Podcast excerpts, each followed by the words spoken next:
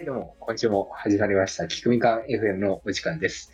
えっと、今週もお相手は、えー、最近菓子パンにハマっているいろはと、えー、っと、特にハマってるものはない管理人がお送りします。 ちょっと、ね、ひどいです、ね、必死に探したけどなかったです。いや、僕も今日全然考えてなく て、考えてなかマジでポンと出したやつですよ。いやー、でもいいじゃないですか、ハマってるもの忘れてたな。ああ、まあまあハマってますよ、そうです。最近ハマりましたね。え、何ですか菓子パンどうして菓子パンというか、まあ、パンが美味しいなと思って、最近。おお。一周回ってますね。そう、一周回ってるんですよ。ご飯が基本的には大好きな人なんですけど、僕は。はい、パンも食べてみようかなと思って、食べた全粒粉パンがきっかけでしたね。全粒粉パン、確かに美味しそうですね。美味しくないですか、あれ。僕、あんまり あんまり全粒粉パン食べないんですけど。あ、そうですか。全粒粉パン食べないんですかどうしてどこで買えるんですか全粒粉パン。全粒粉パンあれですよ。あのー、声優とかに多分ありますよ。へえ。声優、あ、そちらって声優あるんですかああるっちゃあるんですけど、ちょっと遠いんで、ほぼ行かないですね。ああ、なるほど。なんですね。うん、結構美味しくて、いろいろ何でも食べますよ。へえ。さっきまではスコーン食べてましたね。スコーンもおしゃれですね。スコーン、そうです。スコーン、でもスコーンが一番好きかな。菓子パンだと。へえ。ちょうどいい感じが。なるほど。あっさばさになりますけどね。スコーンってどうやって食べるものなんですかあれ、味あるんですか単体で。あ、ありますよ。スコーンの味がしますよ。へえ。うん。まあでも、確かになんか、チョコとか欲しくなるかもしれないですね。うん、パサパサじゃないですか。パサパサですよ。パサパサなのにチョコ。パサパサだけど。なるほど。うん。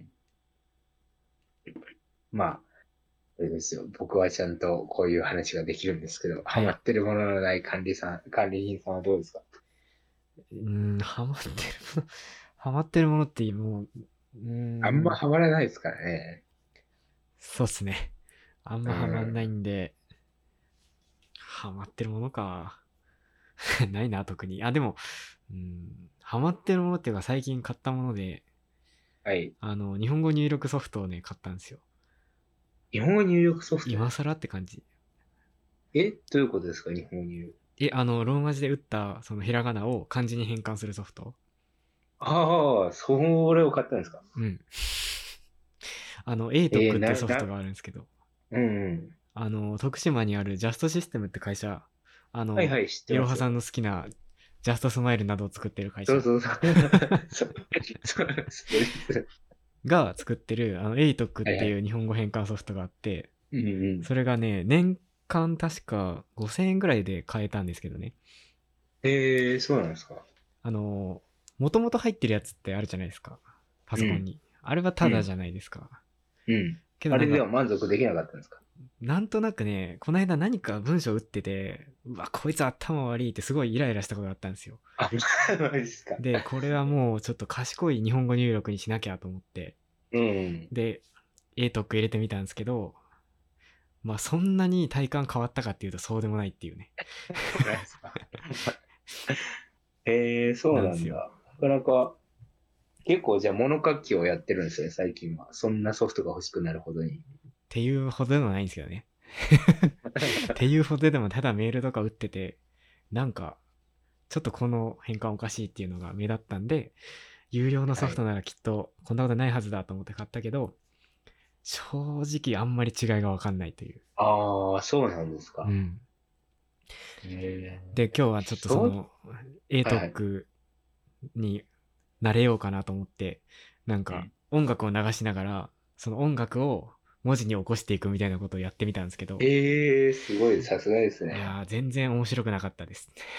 まあ、面白そうには確かにしかないですね。うん。っていう、えー、しょうもない遊びに今日時間を浪費しました。いやいや、でも生産的じゃないですか。いや、全然生産的じゃないですよ。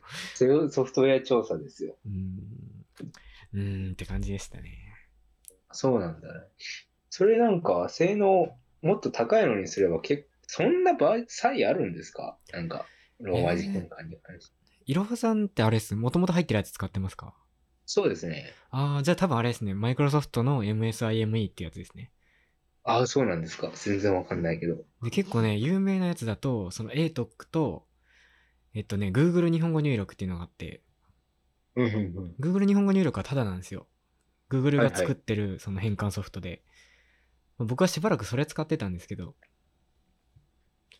それで満足できなくなったん ですね。いやいやなんかね Google 日本語入力ってその人々の検索のデータを元にしてその変換を作ってるらしいんですよねなんかはいはい、機そうで械す学習ね。などしてうんうん。できっと賢いはずだったんですけどなんかねあの元号が令和に変わったじゃないですか去年一昨年ぐらはいい、はい。 5月ぐらい、はいはで5月にうん。確かね僕が令和ってね満を持して変換したら出なかったんですよ Google 日本語入力ってはいはいはいはい。いやダメじゃんと思ったんですよ言語変わったのに変換できないんじゃダメじゃんと思あって、あ、おう。でその頃からですねちょっと Google 日本語入力に対して不満が募り始めて まあ、たまにね、腹立つ時とかありますけどね。そうなんですよでまあ A 特にしたものの対して変わっておりませんというああ、なるほど。そうなんですね。でも、そっか。ええー、 すい確まか、せん放送事故みたいになっちゃったけどしょうもない話をしてしまって いやいやいや、全然。そうなんですね。あんいまやー気にしたこともなかったですね。でも、どんどん賢くはなっていってるんですよね。使えば使うほどに。ああやっぱ学習するじゃないですかなんか日本語入力、そうですよね。なんかか変換の、えっと、なんだろう、パフォーマンス向上に協力くださいみたいなのために言ってますよね。。言ってまワすードとか使って。多分その Google 日本語入力とか MSIME はその人々の入力データを元にして改善してってると思うんですけど、うん多分 ATOC はそれもあるけど多分ですね多分社員が頑張ってこう集めてるんですよね 語彙をそうなんですおねそらく、え多分そそううなんでいうすよね人海戦術的なところではまあはい ATOC の だからなんかねユニークな機能としてなんか敬語変換とかあるんですよーはいはいはないんか例えば上司がなんか上司に対してこう自分が使うようなこう謙譲語をつ使ったりしたらこう警告してくれるんですよねなんかその使い方はおかしいみたいなあ、マジです か。えー、そうなんです。そいれ面白いそでのす変ね。変な機能がついてる変な機能っていうかまあ役立つんでしょうけどはいはい。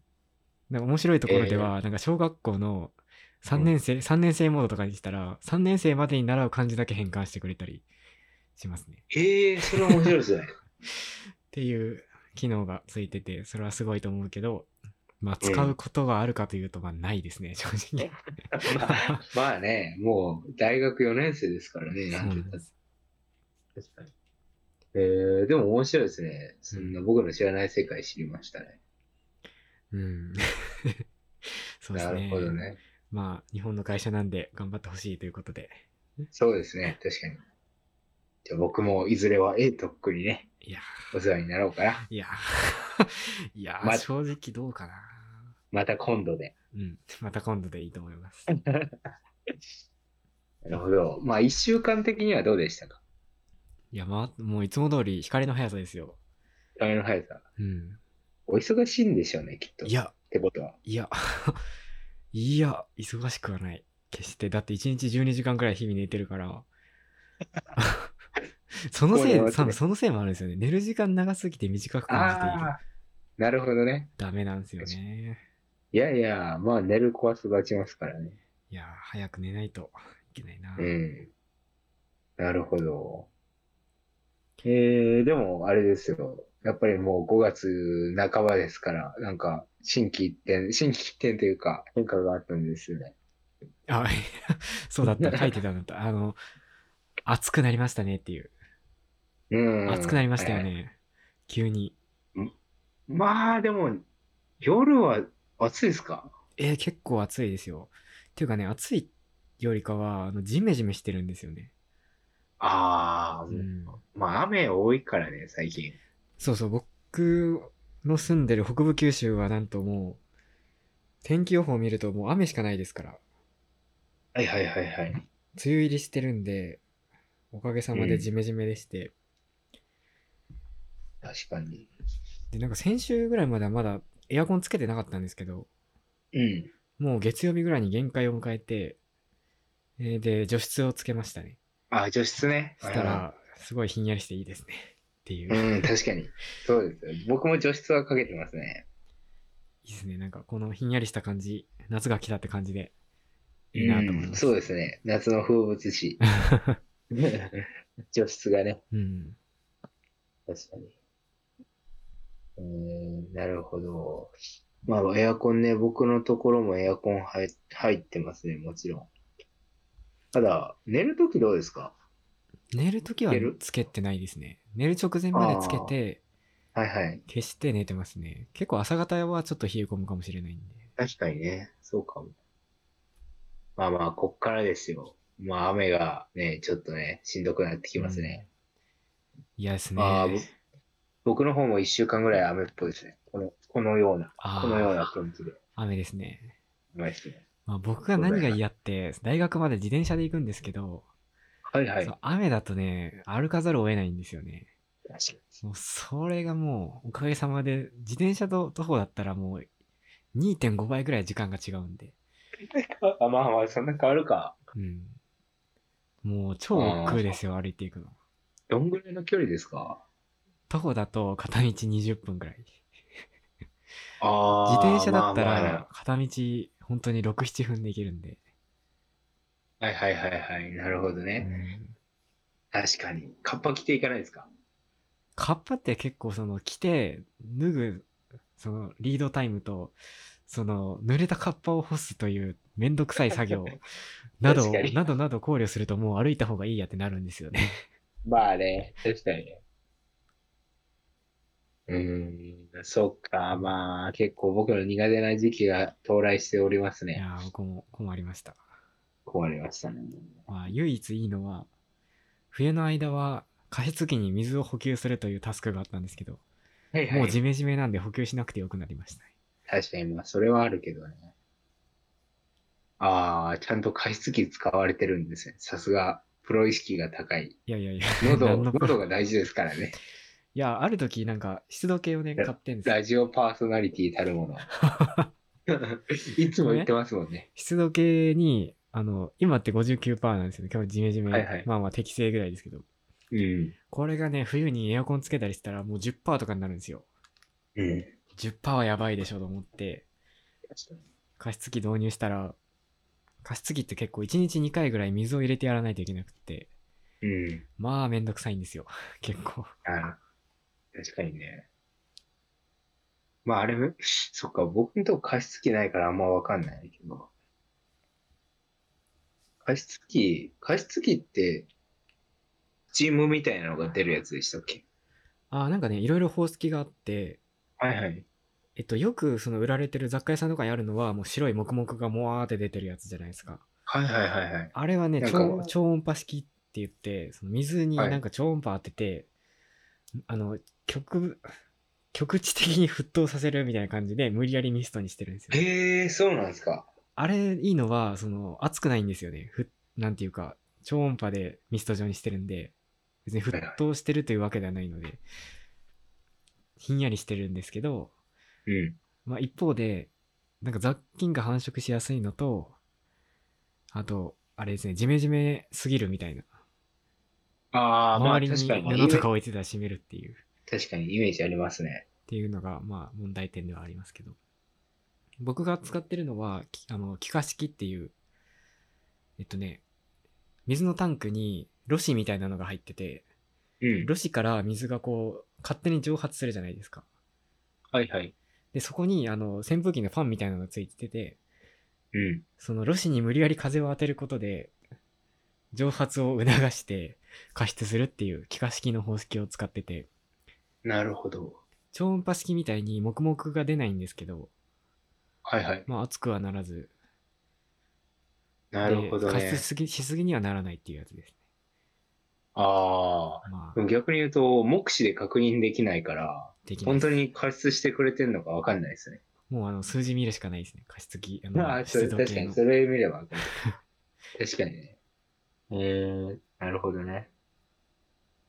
そっかまあね、僕のところ、まあまあ、エアコンがあればね、除湿はできるし、うんうん。まあ、電気代食いますけどね、結構大変じゃないですか、これかまらあの。これ食食ってるんです気かね温も上がってくるしね。どんぐらい食うんだろうでもエアコンないとしんどいしな。そうですね。エアコンは必要だけどう、んまあ、ね。まあね。ちょっと早くこっちに来て、あの、シェアハウスに住んでくださいね。ええそれ関係あるんですか エアコンと。エアコン関係ありますよ。なぜならだって一律だから。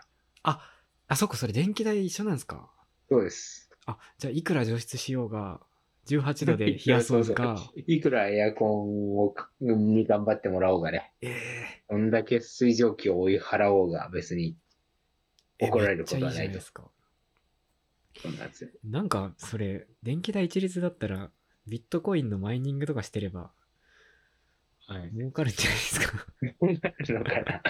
いや、うん、まあでも、寮とか、なんシェアハウスとか、まあそういう、なんて言うんでしょう。まあ全体で、まあそうね。まあそういうところだと一律ですね。多分どこでも。ありがたいですね。うん。だから、来るしかないですよ。僕の、夏から来ますかな そうですね。もう。そ。どうですか引っ越し手伝いますす よ。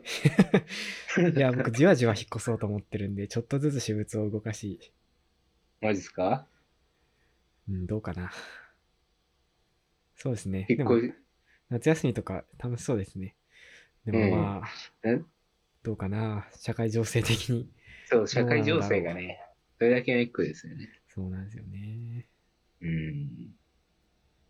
まあ、そんなこんなの一週間でございますよ。、はいやー、どうですかでいろはさんは、髪切ったんいですろかはさんは髪切りましたね。この通り。多分わかんないと思うんいでや、すけうんすみません。正直、先週もそそんなぐらいかっこよかったん で、ど。 いや、これ今、ボッサボサなんですけいどや。ー、どこ切ったんですかまあ、えっと、だいぶ、まあ、すいたり、ここの、へこの、なんつうの、あの、ツーブロックっていうんですかね。はいはいはいこの下の部分とか、あの、ーその、かっ薄こくいしい、てもからったりっこいいパーマは先週のままですかかっこいいパーマはもう2ヶ月ぐらいかっこいいパーマのままです。パーマ長持ちですね。長、長い方みたいですね。なんか僕の髪質的に。なるほど、長持ちの人とそうじゃない人がいるんですね。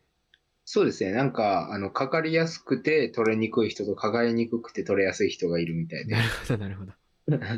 で、なんか髪質的には、なんか、あの、細い方がかかりやすくて取れにくいらしいですね。なるほど。僕めちゃくちゃ細くて、まあ、誰得情報ですけど、いやー 誰が興味あるいいじゃないですか。いろははさんの髪は素直ってことですね。素直なんですよ。もう素直すぎちゃってね、いもやうペターンってなるから。ー耳寄り情報。そうなんですよ。ファンの皆さんはね、ぜひ覚えておいてください。どう役立てようか。まあ、そんな、うん、それで、ね、あの、あれなんですよ。美容師のおに、いつも切ってくれるお兄さんがいるんですよね。はい。で、なんか、あの、しばらく、あの、東京をは、東京離れるというか、ここの美容室から離れるわ、みたいあなあ、感じなだるったほんどで。すよ。あれ、どうするんですかって聞いたら、なんかちょっと新しいこと始めようと思って。ええ多分ちょっと新しい環境というかね、あの、まあ、お仕事、新しいところに行くっていうこえ、とをも話されうてたん美ですよ、容ね。師じゃなくなるってことですかいや、美容師なんですけど、なんて言うんでしょう。えっとね、その方はね、えっと、美容師のはい。コンテスト、コンペティションみたいなのへがあるみたいなんですよね。美容師界の。うまく切るコンテストかな、簡単に言うと多分。それを、それで成績残すために、あの、なんて言うんでしょう。そのグランプリを目指している育成チームというか、あの、えそんなそんなアスリートみたいな団体があるんですね。育成チームというか、へーそれを目指す、あの、グループというか、コミュニティなんですけど、今度はやっぱり自分でもうちょっと違う環境に行って、あうんうの、髪を切っていこうということで、なるほど。しばらくいなくなるということで、寂しかったんですけど、やっぱり、うんあれですね、新しいことに挑戦されているということで、モチベーションもらいましたね。やっぱり、こっちの方もうんうん。変わってきて、あの、いい遺跡になるらしいですね。遺跡あ、あの、髪切るお店が変わるんですよね。ああ、他のお店で修行をしつつ、そう、コンそうテですストそうにです腕を磨くと。ということですなね。るほど。やっぱ手に職の仕事ってかっこいいなって思いましたね。そうですね。確かに。うん。間違いないですね。そうですね。そうそう。で、その方が言ってたのが、はい。あの今、えっとね、やりたいことがあると。はい。この今の若いうちにやりたいことがあって、はい。日本を一周するのがやりたいことだああ、なるほど。というふうに言ってたんですよね。で、えっと、もう今計画を立てているところで、うんうん、うんうん。どうやって一周するか今考えてるんですよねっていう話されてたんですよね。それがとても面白え、くて。美容師の方ですよね。美容師の方ですよ。 美今容師のア方クティブな方で。美容師美容師日本一も目指しつつ日本一周をしたいんですね。そう、日本一周もしたいし、絵も描いていらっしゃるあアーティスティックな、おー、すごいな。多彩ですアーね。ティスティックかつアクティブな方なんですけど、へ僕とーそんなに年齢か変わらなくて、っていう方で、いや、どうやって今回ろう、まあまあ、今実際どうやって回るつもりなんですかとか聞いたら、やっぱうりんうん手段としてあれですよ。徒歩と自転車と 車の選択肢があるらしいですね。結構選択によってしんどさが全然違いますけど。いや、これ多分ね、全部使って回るんだと思いますよ。ああ、なるほど。場所によってね。でもそういうの僕もやってみたいなと思ったんですよね、 聞いおーいてて。いじゃないですか。ただ若いでうちもに今から梅雨だから大変だろうなとかも思いましたね。でも日本一周って一続きでやるんですか一度に丸ごと。うんってなるらしいとですよ結構1年ぐらいかかるんじゃないですかそんないかやかんなー、いのそかれをな多分1ヶ月ぐらいでやる、やら、やる、いや、おやりになるらしいですよ。ああ、1ヶ月でできるのか。えー、え、じえ、だって1ヶ月って30日しかないですよ。そうですよ。で、都道府県って47あるんですよ。ってことは、そうですよ。。一県1日もいられないじゃないですか そうそう。そう。いいんですかそれ。 駆け抜けたらいやまあいい終わりますよ、多 分。そうですよ。いい、いいでしょう、多分。いいんですか ちょっとえ、せっかくだから見た方がいいんじゃないですかその県の観光名所ぐらい。あー、どうなんでしょうね。えーそう、でも多。どうなんだろ分、でも香川来るんだったらうどん食えばもうクリアですよ。う 確かに。うどんでもう、うどんでもう香川県の9割はもうマスターそでうすかそら、う、ね。もう、もうだからうどん食えばもうスタンプパンって押されたってことです。確香かに。川、香川っていうおっしゃる通りですね。ことですよ。だからそうだまあそんなもんじゃないですけど。香川はせいぜい1時間で OK ですね。さすがに全部の県の観光地行ってたらやばいでしょう。出費もやばいでしょそうう。かなるほど。いやー、そういうの聞いてですね、僕もやるとしたらどうやって回ろうかなとかも考えながら聞いてましたね。何がいいんだろう。そういうザ、なんか、あの、やってみたいことみたいなことをやるの僕も好きだから。うんうん管理人さんだったらどうやって回りますか僕だったら、うん、スーパーカブでとか言いたいところなんですけど、はいはい。実際は僕はちょっとどこかできっと事故るような気がしているので、あ の、はい電車ですね。 電車ですかあの、青春18切符で行きますね。うん。いいですね。お使いになったことありますか青春18切符。ないですね。あれ、あ、あないんですかれって5枚綴りじゃないですか。はいはい。で、5枚も使い切れないんですよね、ワン シーズンで。あー、で、え、でもあれじゃないですか。1日で、あれ多分1日区切りじゃないですか。そうですね、1日1枚ですね。だから、1日で行きたいところまで到達しなければ割と消費できる気がします。まあ確かに。ちょっと僕そこまでチャレンジしたことがないなくて。ああ、なるほど。今度、じゃあ、あれですか、やりますかやりますかはい。やりましょう。いや、実は僕はね、一回使ったことあるんですよ。えーえー、5枚綴り買ったんですかそうです。たおだ、前その時使っは、てえっと、友達と一緒だったんですよ、ああ、。なるほど。そやっぱそうなんですよね。ちょっとね、一人で消費するには、微妙にそう。そう。それだ 間違いな5い枚ってね、二人でも分けられないしな。そうそう。だから、なんなんだ最後、じゃんけんでしたね。あ割り勘で買って。ううんん割り勘か、まあ、その分払ったのかなちょっと忘れましたけど。あ、なんで5枚にしたのかなと思ってる5んです万っけてど。確か1万2500円ぐらいだったんですよ。ぐらいですね。そうで、それって結構あれ、あの、シーズンが決まってて使えなういん時期もあるじゃないですか。うんうん。ただ、あの、うまく利用すると移動がめっちゃ安いっていうことで使ったんですけど、いつ使ったかというと、あの、お盆に使ったんですよね。うんうん。どおこに盆だと、あのそれは帰省の時に使ったんですけど、ああ、なるほ 3, ど。 3年ぐらい前かな。めちゃめちゃ時間かかったんじゃないですか。そうですよ。えっとね、どういうルートで、え、この話してなかったっけな聞いたかもしれないけど、あんまり覚えてないので、もう一度どうぞ。はいはい。えっ、と、あれですよ。まあ、東京から香川にね、帰省するときに使ったんだけど、はい。まずどうして使ったかというと、他の手段がね、べらぼうに高かったんですよね、お盆だから。ああ、夜行バスとかでも高かったですね。高かったですね。1万円は下らなかったですね。なるほ1ど万、もうちょっとしたんじゃないかな。うん。まあ、飛行機もちろん高いしね。うんだから、もうこれは節約するしかねえと思って、うんあの、青春18切符だったら2500円ぐらいで1枚、1枚ね。1枚2500え、円ぐらい1日で行けまいすや、そうなんですよ。ただこれ1日で帰ると何も面白くなくて疲れるだけだから、途中下車の旅をしようとおうおういいですね。いうことにしたんですよ。友達と一緒だしね。うんうん。だから、えっ、と、えー東京、まあまあ東京発の、うんうんえっ、と、中部地方を通るじゃないですうんか。うんで、関西で一回休憩することにしたんですよ。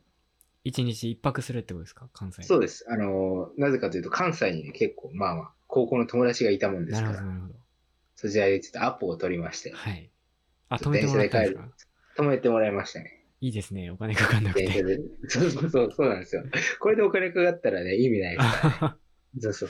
それで、あれですよ、日中、あの、まあ、朝5時、始発ぐらいですかね、4時台の始発に乗って、東京を出発してから中部地方ね、うんうんでこう田園地帯とかを通りながらね、うんうんあの景色を楽しみつつ、まず、えっとね、京都まで行ったのかなえ、ああ、なるほど。京都に泊まったんですかあ、京都で観光がしたかったんですよ、ただ単にああ、なるほど。日中にね、ちょうど、ちょうどというかね、あの、その時嵐山に行きたくて、うんうん。嵐山の方で下車したんですよね。いいですねここが、京京都。都かとか、そうなんですよ。めっちゃ良かった ですよ。ただ時期外してるから全然もみじとかはないんですけど。いや、でも夏の京都もいいじゃないですか。かき氷とか食べて。いいですよ。着物の美人もいましたからいいですちゃんと。ね。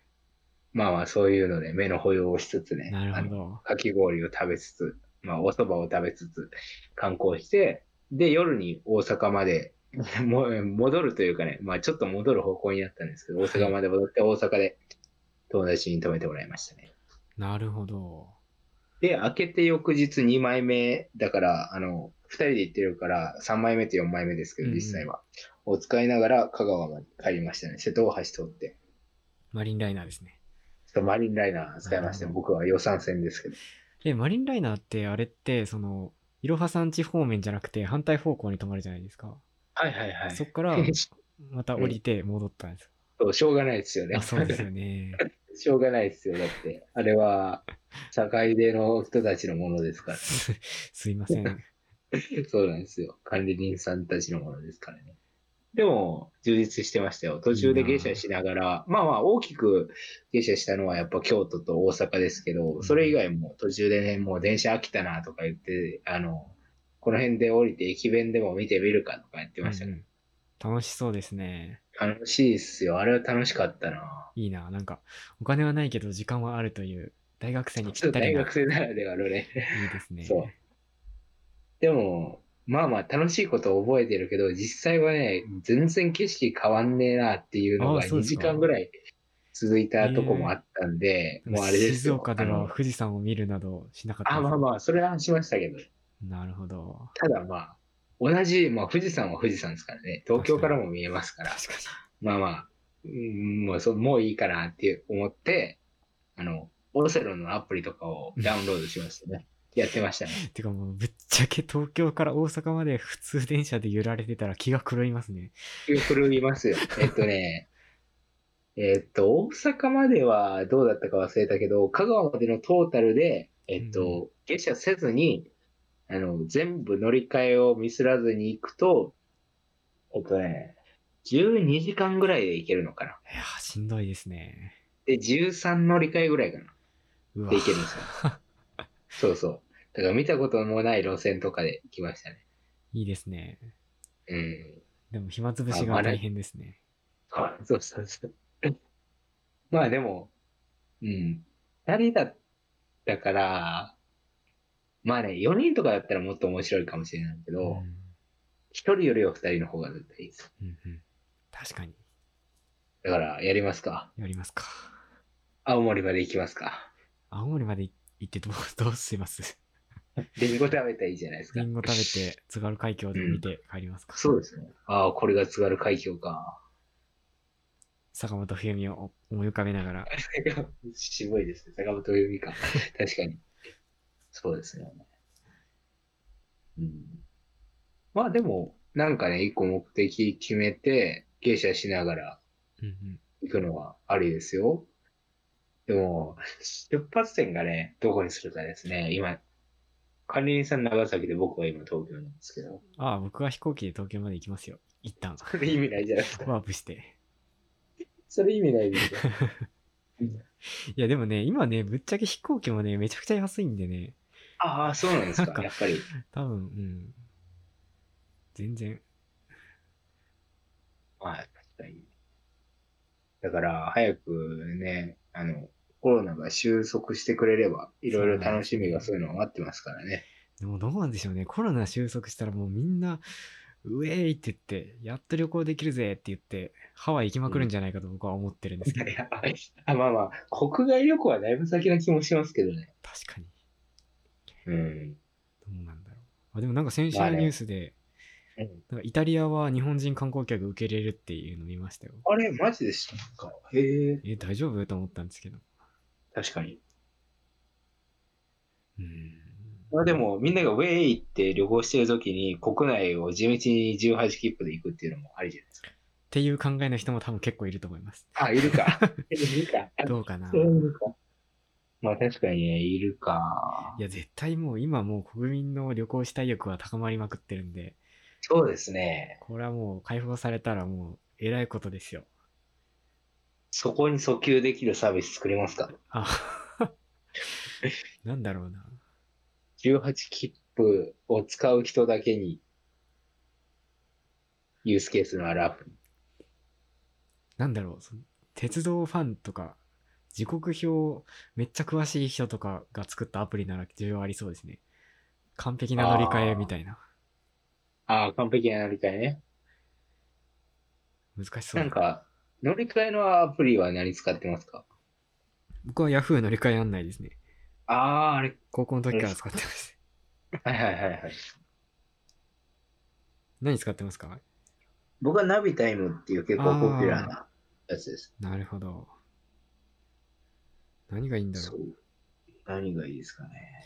なんか僕東京に行って東京の電車って難しいから、うなんんか Yahoo 乗り換え案内調べたらなんかすごいんですよね電車が今ここにいますみたいなでこの時間ここに来てますみたいなでなんかあ何番何番出口から出るには何両目が一番いいですとか出てあ、ああ、それも出るんですかめっちゃすげえじゃんと思ったんですよすごいですね。すごいっすねおーすごい時代ですそうわおー電車乗る人用のマッチングサービス作り作りますか どういうことですかだから、それ違ったら、それ違いましたみたいな。ああ DS のすれ違い通信みたいなそうそう。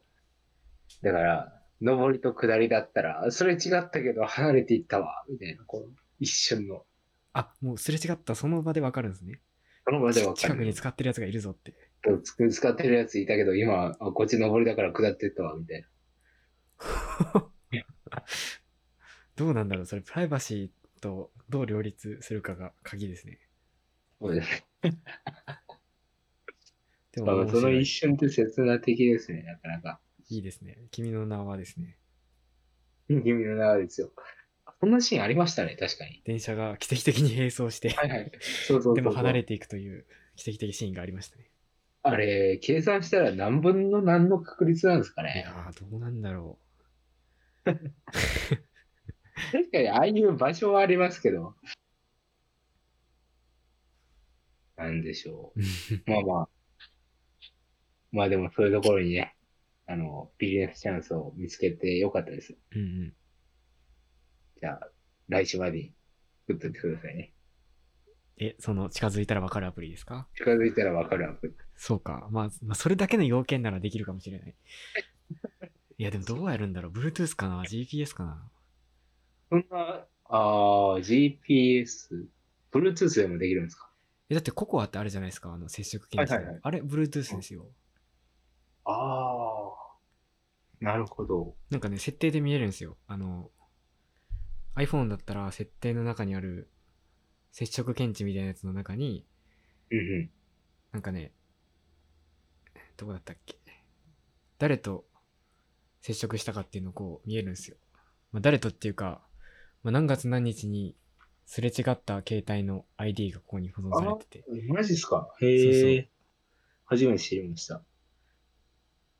でもこれもただの、その、ランダムな文字列なんで、誰かまではわかんないけど、まあデータベース問い合わせれば、コロナに、 ID は普通に勝手に裁判されるやつですかなんか iPhone のなんかとは関係なく。多分ね、これ iPhone が作ってる公開鍵なんですよね。で、秘密秘密鍵が iPhone の中にあって、ああ、なるほど。多分それがプライバシー保護なんじゃないかなと。ええ面白そうですね。でもね、この接触検知の API は、その一つの国について一つのアプリしか、その、使い方を Apple が教えてくれないらしくて、で、今え c そう o なん a だしか使えないんですよ、この API は。ええそうなんだ。でもお粗末なアプリだったんで、 ちょっと。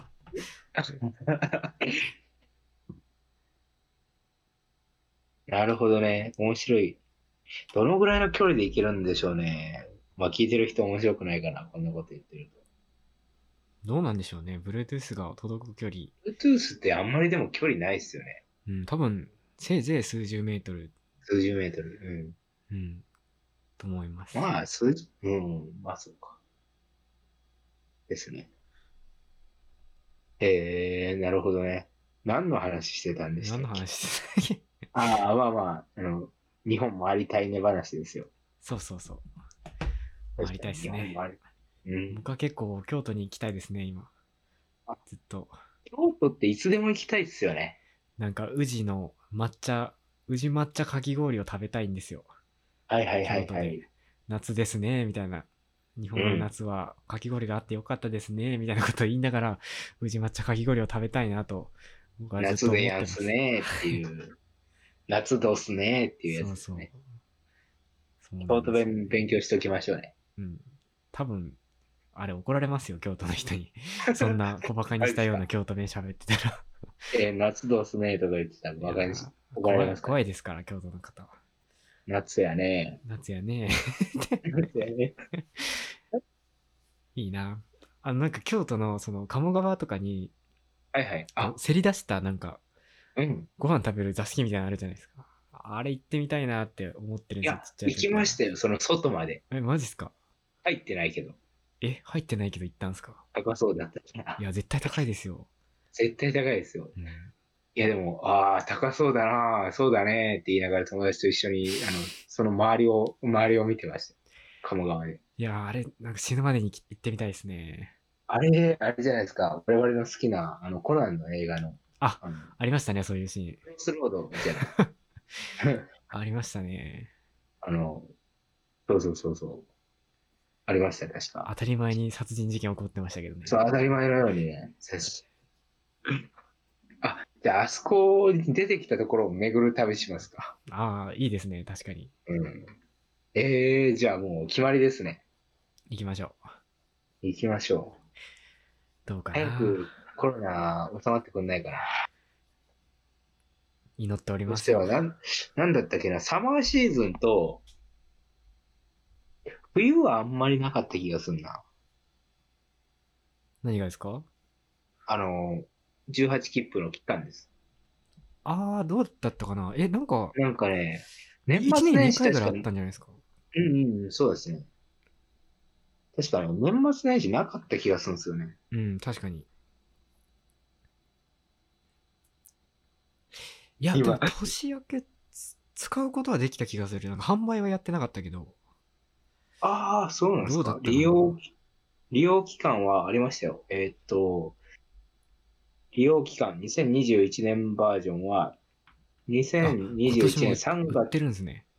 うんうん、売ってます。3月1日から4月10日まで使えて、夏は7月20日から9月10日まで使えてうん、冬は12月10日から1月10日。あ年末年始行けまあ、すよ。 1年3回でやってるんですね。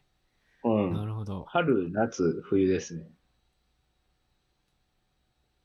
ええじゃあ今のキンキンは7月20日から9月10日ですね。 7月20日から9月10日。うん夏ですねまあ夏休みシーズンでお盆挟むから、ここ多分利用ユーザー数が多いんだと思いますけど、今年はどうなのかちょっとわかんないです、ね。どう なんだろう。どうなんだろう。どうなんでしょうねょうね。今そんな18キープ買って旅行行ったぜってそんな声を大にしてそ言うえ言る、え言なえいでるすか情らね勢じゃないからな。どうなんだろう。うん売れてんのかな、キープ。どうなんでしょうね。あんまり身近にはいないですね。うん。まあまあ、情勢がね、好転すればね、みたいですね。期待ですね。まあまあ、好転しなくても、いつか行ける。いいまあ今年1年その旅のしおりを作り、 来年の夏には、この駅で何をするみたいな。そうですね。妄想してでも、京都行ってみたいっすやってね。みたいですね。いやー、行きたいな。うん。いいな、京都。えーはい。はい、そんな話でございましそんなた感。じです。そんな感じで、そんな感じで結構ね結、構ね、ちょっと、もう42分ぐらいいっちゃってるんですよね。本当だ、カットもせずに、そうなんだよなどうしますかうん。切りますいりますか一本立てではさすがに。一本立てでもいいっちゃいいけど、そのトピックが分散しすぎると多分、後でポッドキャスト聞く人が、あれかなと思って、 あ なん、何の話だったんだろうってなるかもしれない。まあ、ー毎回そうだけど。このままいきますか切りますかちょっと一回このまま行ってみますか。じゃあ、このままいきますね。たまには。初めての試みですけど。次はじゃあ何の話をって言っても、まあ、あと5分ですけど。本当だ。っていうかね、いつもね、12時までだっけそうですよ。本来の予定 は11 12時まで。終わってなさすぎて、もう12時15分とかの認識になってますいね。やいや、そうか。じゃあ、どうしようもないです。5分か。ー、うん、そうなんですよ。えまあ、先週の積み残しトピックをやろうかと思ったけど、まあ、5分じゃ話せるような内容でもないんだな。ー、これですか。これね。一応これ結ね、構、うん。何の話でしたっけこれですか世界出来たて説ですよ。これ、いろはさんが持ってきた説ですから。いやいや、まあまあ、違いますよ。僕、これを、あの、激論したいのではなく、はい。あれですよ。これは一つの、なんていうか、一つのトピック中トピックですよ。トピックとしては子供っていろんなこと考えるよねってやつ。なるほど。うん、で、まあなんかあれですよ。僕がちっちゃい頃意味わからずに考え、唱え、提唱していた説があるんですよ。ではここからはいろはさんが幼い頃に提唱した説のお話になります。いやいや、でもこれ長いことかけますからね。で、どういった説なんでしょうかこれは、あれですよ。ある種、なんだろう。うん、哲学的な話ですよ。はい。いいですね、哲世学界的な出来たて説ですよ。その名も。と言いますと、世界が出来たてなんですかちっちゃい、だから、リトルイロハはね、はいあの、あれですよ。この世界の成り立ちについて考えてたんですね。さすがですね。世界っていつの間にかあったよねっていうところから確かに。着想を得まして、はい。いつ目の前の世界はできてるんだろうかっていうところに思いを巡らせておったんですよね。リトルイロハ、当時何歳だろう ?6 歳ぐらいかな。すごいな、もっと6小歳さにいしか。て。 6歳だったらちょっと、あれ、アホですね、これ言ってたら。いや、 6歳ぐらいか。かな、でも。いや、で6歳にしだかてら世界の成り立ちを考えるなんて。そうそう。それの仮説としてはね、はいこれで実は検証はできなかったんですけども、はい。というか検証というか立証ね。こうだから視界に入った瞬間にせ、入った瞬間というか入る直前にうんうん。世界は作られているのではなかろうかというものですよ。あ、つまり、人間が見えてる範囲しか世界はできていないと。その通り。だからその、僕今、あの、画面見ながらお話ししてますけど、はい今、ひ左の方頑張ってみようとしても、はい。えっとね、あんま見えないじゃないですか。まあ確かにそうですね左の方に視界に入っ今てないと見え顔、ない。顔を向けずにね。うんで、左を見ると今度右が見えなくなるじゃないですか。そうですね。これに、あのー着目したんですね、リトルイロハは。うんうん。で、ははーんと、ははーん。これ、見えてないところは、ないな、と思ったんなですいなと。うん。なるほど。できてねえなっていう。だから僕が左向いた瞬間に右消えてんなって思ってた。はあ、なるほど。右ちょっと向いたら左ちょっとだけ消えてるだろうということで、を考えてたんですよね。必死に、うんうん。懸命に考えておりまして。だから、先週ちょっとお話ししたかな、あの、めちゃめちゃ早く右向いて、うんうんあ見たりとか、うんうんなんとか検証しようと思ってね。うんうん右向こうと念じながら左向くとかやってましたね。だからもう裏、裏を書いて、だから右を向こうと思って左向くと思ってるけど、やっぱり右向くとか、なるほど。やっぱり右向かないとかやってましたね。どうでしたかできてない世界は観測できましたかいやー、まあね、21年生きてるんですけどね、まだ観測できてないですよね。ああ、なるほど。なんかいい方法はないかということで、今管理人さんにお伺いしてるんです。うん。これを立証すべく。それ、なんか、3D のあのオープンワールドゲームとかやってたら、結構こう、そのゲームの処理スペックが追いつかなくって、はいはい。その世界の隅っこの方がだんだんできていくのが見えるじゃないですか。ああ、そうなんですか。あんまり僕 3D のやつやったことないです。なんか、マインクラフトっていうゲームあるんですけど、はいはい。ブロックの集まりでいろいろ世界ができてるんですけど、うん。結構処理速度が落ちると、す後ろの方はレンダリングされなくって、はいはい。こう近寄っていったところからだんだん世界が見えてくるんですよね。なるほどね。だから、そうですよね。それと同じことがこう、この世界でも起きているということですよね。うん。でもそ、それはあれですよね。なんか海とか見ててう、ん。どんどん進んでいくとどんどん開けていくっていうのも一緒、一緒というかね。うんある種、近づいていくとできるっていう、そういうところから、あれですよね。あの、いろはくんは当時思いついたんじゃないですかね。え、ってことはですね、こう、左向いてたら右の世界はないじゃないですか。はいはい。でもう一回右向いたらまたできてるじゃないですか。はいはい。てか、その世界の状態はどっかに保存されてるってことですかだからそれはステートとしてどっかになある。る ほど。ステート保存されてて、ただ、それもちょっと懐疑的ではありましたね。えー、えー、どういうことですかいやー、ちょっと待ってくださいね。僕もね、何せ、いろはくんが考えてましたからいね。やー、すごいな、いろはくん。いやー、もうだいぶ前の話ですから。えーと、だからちょっと決定論的なとこも入ってたのかもしれないですね。だからもううん管理人さんがもう今話してますけど、話す内容はもともと決まっていて、うんうん。それを今、まあ僕と話しているから話しているだけで、うんうん。だから今度、まあ、来週話すことももう実は決まっていて、ここに来たら管理人さんがこう、あのレンダリングされてですね、あの決まってることが話されるということになっておるというふうに当時考えていたのではないでしょうかね。確かに。いや、実は僕もそのように考えていた時期とマいうジか、ですかまあ今も考えてたりしますけど、はいはい。これは、 いろはさんには先週も言ったけど、結局ね、世界を構成してる物質なんて、あの、素粒子の粒々の集まりだから、いや、僕より高度ですね。いやいやいや、そんな全然流、派が違うな。その素粒子の運動って計算できるから、うん。その計算式を使えば世界のどの状態であってもその時刻 t だけ与えればわかるじゃないですか。あそれが僕には分かんないんですよね。えだってその宇宙ができた時世界に例えば5個の素粒子しかなかったとしてはいはい。まあ5個の素粒子ぐらいなら、まあ、人間にはできないけどどのようにぶつかるかって計算できるじゃないですか式を使ったら。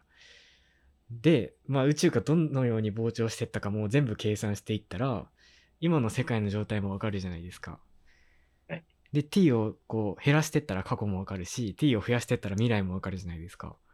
えー、そうなんですか。だから結局そのじ生き物が何を考えたとか何を作って壊したかとかもその素粒子が運動した結果であってまあ世界ってそういうふうに決まってるんじゃないかなと思ったり。ああ、じゃあ決定論ですねう。ん、で、あ管理人学派ですね。そでれもはなねかこなか。ここの議論ね、結構ね、有名だったらしくて、あ、そうなんですそう僕ね、先週その、岩場さんと話した後にちょっと調べてて、はいはいそ。したらね、ラプラスの悪魔っていう言葉があるんですって。なんか聞いたことありますね。そうそうそう。なんかラプラスっていう数学者だったか科学者が提唱した、はいはいこの説まさに提唱したらしくて、うんその人間よりも世もっ界でと言っちゃって説ですか。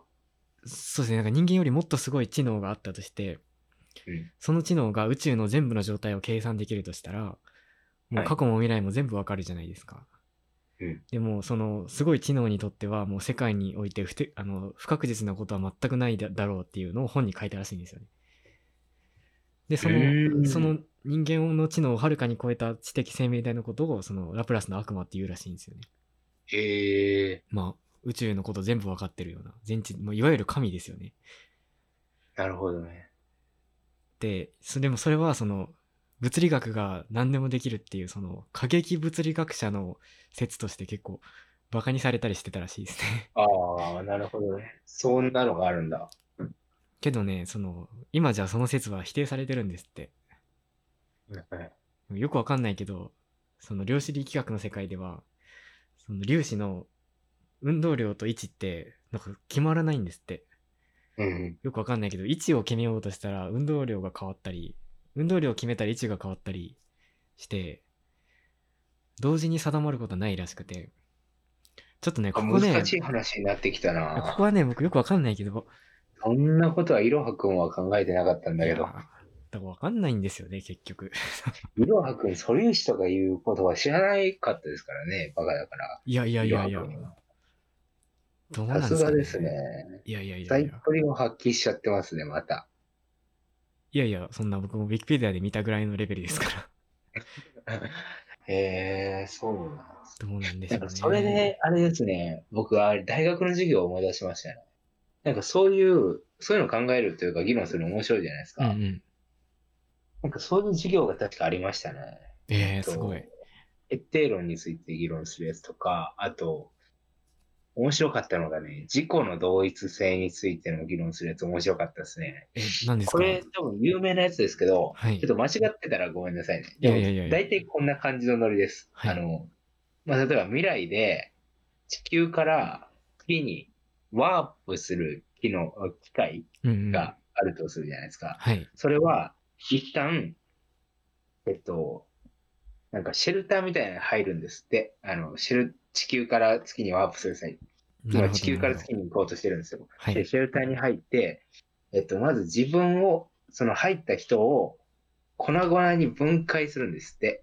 まあ、いうんうんうんれあの、粒子レベルから分子レベルかわかんないですけど、うんうん分解して、それを、それをまた合成して、うんうん月側で生成して全く同じ人を作るんですって。うんうんこれは果たして、これが行われた時に、その人は地球にいた人と月にいる人は全く同じと言えるのかどうかっていうところを議論したり、うんうんあるいはその派生で、えっと、同一性をお担保しているものは何かと。例えば肉体なのか記憶なのか、あと一個何か忘れましたね。もう一個ありましたね。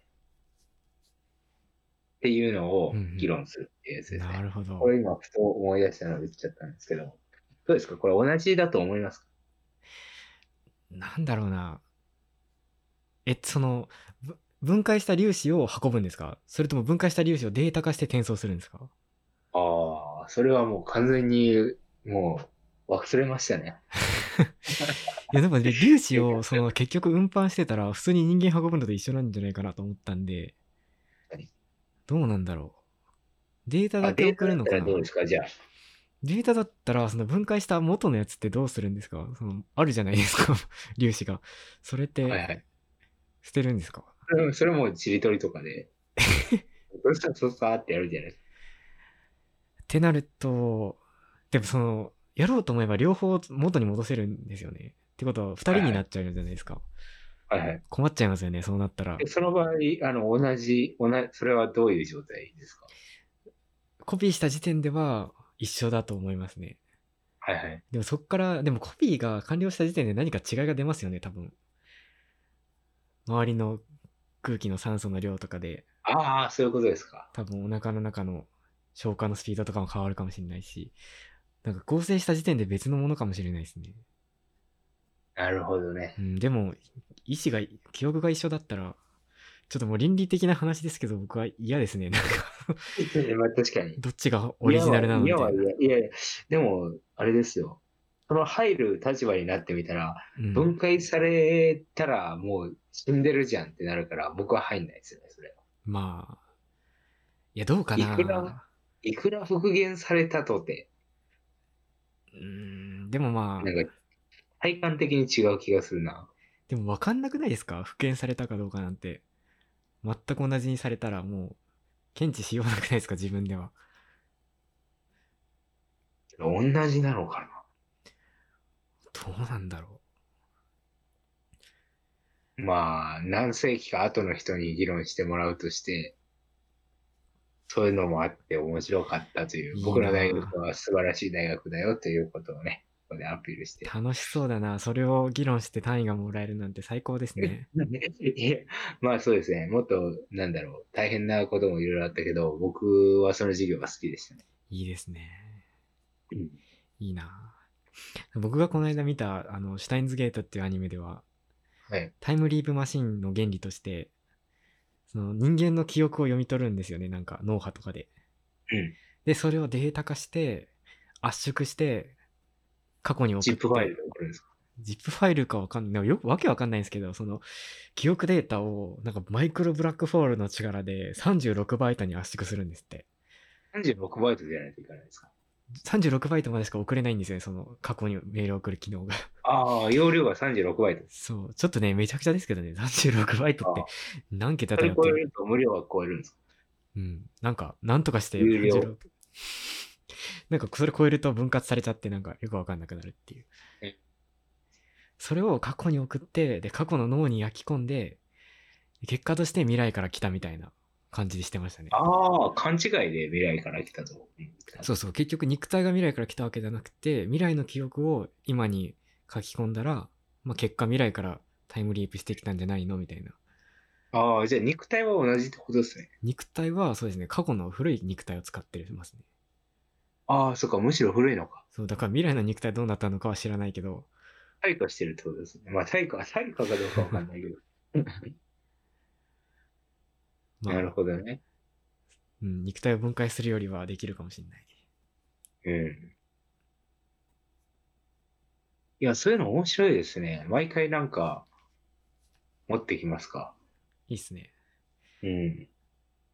なんかそうですねき記憶のデータ化ができるのかとか、うん結構僕は気になりますねシリーズ化しようとしてやめた企画いっぱいありましたからね。そうっすね僕はお惜しいやつありましたよ。僕やってほしいかったな。え何だったっけあの、ケケーススタディを考える回やつですよ。ケーススタディま、前こういう場合どう対応するか日常に潜むやつですよ。ああそれシ前リ言ーってズだたっのはたっ何だけ前言ってたの何だったっけなあれですよ。あの、えっ、と、えっ、と、ポイントカードを作りますかいやえ それそれたまたまたまたまあったから別にシリーズだったからっていうわけでもなくであれシリーズ化したかったんですよね。。おーじゃあいいですすよ日こう常いうに時潜どむうすればいいか。そうそうそう。日あ常にるあ潜むる、あるあるの状況に対処しようっていう。そう、あるある状況にうまく、あの、相手を傷つけずに対応する方法ですよう。んうん、いいですね。いやー、この前、あれですよ、ちょうど困ったのはあれでしたね。あの、えっと、スーパーみたいなところに自転車で行ってうんうん止めてたんですよね。うんうんそして、えっと、隣の人の自転車が、うんあの、倒れていたんですよ、もうすでに。うん。うんうんそれを、あの、あの僕は一応起こそうかなと思って、おーこう親切起こし隣隣だしね、親起切だねこそうとして、起こし、まあ2台ぐらい重なって倒れちゃってるんですよ。うん。 はいはいはい。ちょっと起こすの時間かかって、ちょっと手間取ってもたついてたんですよね。はいはいはいそし。たら、なんかその持ち主らしき人が帰ってきて、気まずいっすね。それで、私が倒したからような、か言わないです けど、その方は。あの黙って見てるんですけど、若干敬遠な、をされてたんですいや、それはもお前何う、言わない何倒とし、言わないと、あの、何倒倒したんしじてんだよゃ、僕が倒したんじゃいないですからって言わないやと。いや、でも何も言われてないですよ。いやいや、それって僕だったら言いますよ、 そんな、見られてたら。いや、あの、これはもともと倒れてたんで、いや、マジっすよ、マジっす、マジっすって言いますから。それでも何も追求されてないのに余計怪しくないですか 何も言ってねえよって言われちゃいます悪役がなんかドラマのうん、どんどん確か自に。白していっちゃうパターンです。確かに。いや、でも、俺悪は悪くないんで。でも泣き寝入りですよ、もあう。みあ。たいな。もう顔で、顔で頑張ってもう、あの、俺じゃないよっていうのを訴えたぐらいです。普通倒した人だったらもっとあのすまなそうな顔するけど、僕は結構自信持ってる顔してるから気づいてねみたいなとこです。やっぱそう、感じですね確かにそうですね。そのなん場か合どうするのが一番いいのかですよ。結構多分それが嫌で、その、倒れてる自転車を起こさないっていう人は多いと思いますね。だから僕のベストソリューションは、うんだからた起こさないなのかなと思ったんですよね。多分、多分日本人のな6、7割ぐらいの人は起こさないんじゃないですか。そういう気まずい状況になりたくなくて。でもなんか起こさないと持ち主はなんかかわかわいそうというか悲しいです。うんかわいそだから一番いいのはこれは運が必要で、う。うんあの起こしている最中は帰ってこずに完全に起こした状態で、っていうかもう9割ぐらい起こしいや違うな完全に起こした状態で帰ってくるってことですかね、てかまあ自分がいない時に帰ってきたら欲しいですね。そうです ねただもっといいのはあのあれですよあの起こしてるのを見てもこの人が倒したんじゃないのに起こしてくれているっていうのを見てありがとうというふうに返されるのが私も嬉しいしその人も嬉しいそれがベストです。それがベストなんですが、やっそぱれを戻ってきてこう自分の自転車を起こしてる人がいて、その人が親切心で起こしてるのかの判定はちょっと容易ではないですからね。そうですねなんだろう、なんか、これでうもん、私でも多分倒されたと思っちゃいますね。うん。まあ倒されたとしてもちゃんと起こしてるっていうのはまあ、ちゃんと優しいやつだなと思いますけど。まあ、そう か。まあでも、まあ気をつけろよとかいう感じで見られちゃいます。どうだろうありがとそうのでいや逆に自分がその自転車取りに行ったら 誰かが自分の自転車を起こしてたっていうシーンに遭遇したらそうですか。あのもうそこでやっぱこううわあいつ倒したのかよとか思うことを一切なくあ手伝いましょうかぐらいの自分のなの自に。分ので自分のだとは言わずにあ 手伝いましょうかって言って起こしてその人がどっか行ってから乗って帰るみたいなああ、なるほどね。みんながそ確かのにくらいの心持ちならうん、心置きなく起こせますね自転車確かにね。いやー、でもそれはあれですよ。いやー、それは少ないですね、そういう人はう。ん多分。いないと思います大体起こしてるのを見たらもうちょっと機嫌な感じで、ううんん、みたいなもう、もういいよみたいな感じで自分で起こして持って帰るっていう確かに。人が多い気がしますね。 俺、勝手に思ってるけど。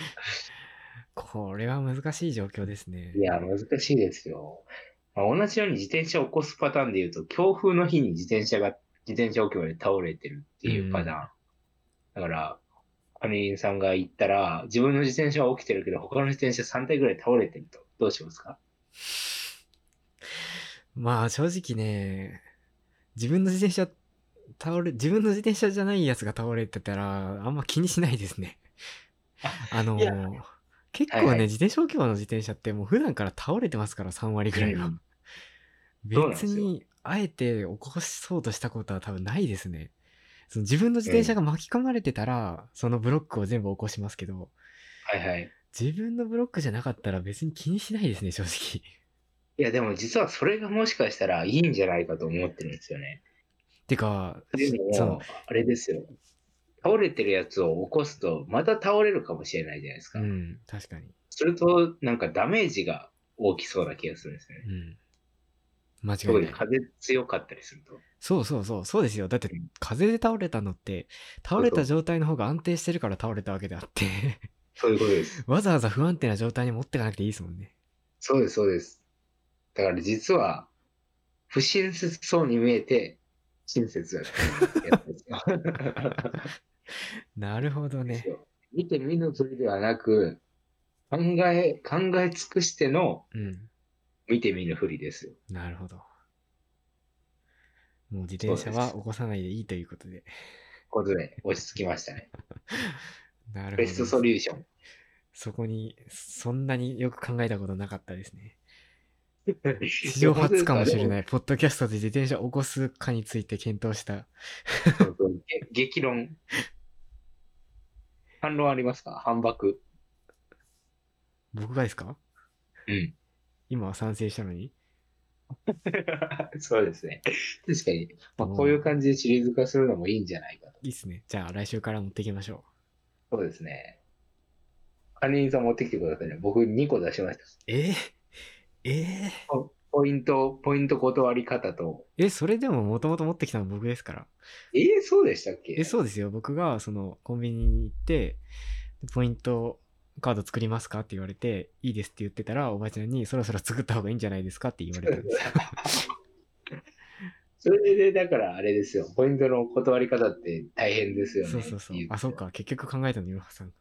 そうです、僕ですよ。うん、そうですね。じゃあ、まあ考えときますわ。い日常の困った状況。そういう、あの、日常におけるライフハックというか、なんていうんですか、うんこれ。ライフハックでいいのかな。ライフハック。 ライフハックってなんかもっとこう、おしゃれそな感う、じそう、おしゃれなやつですね。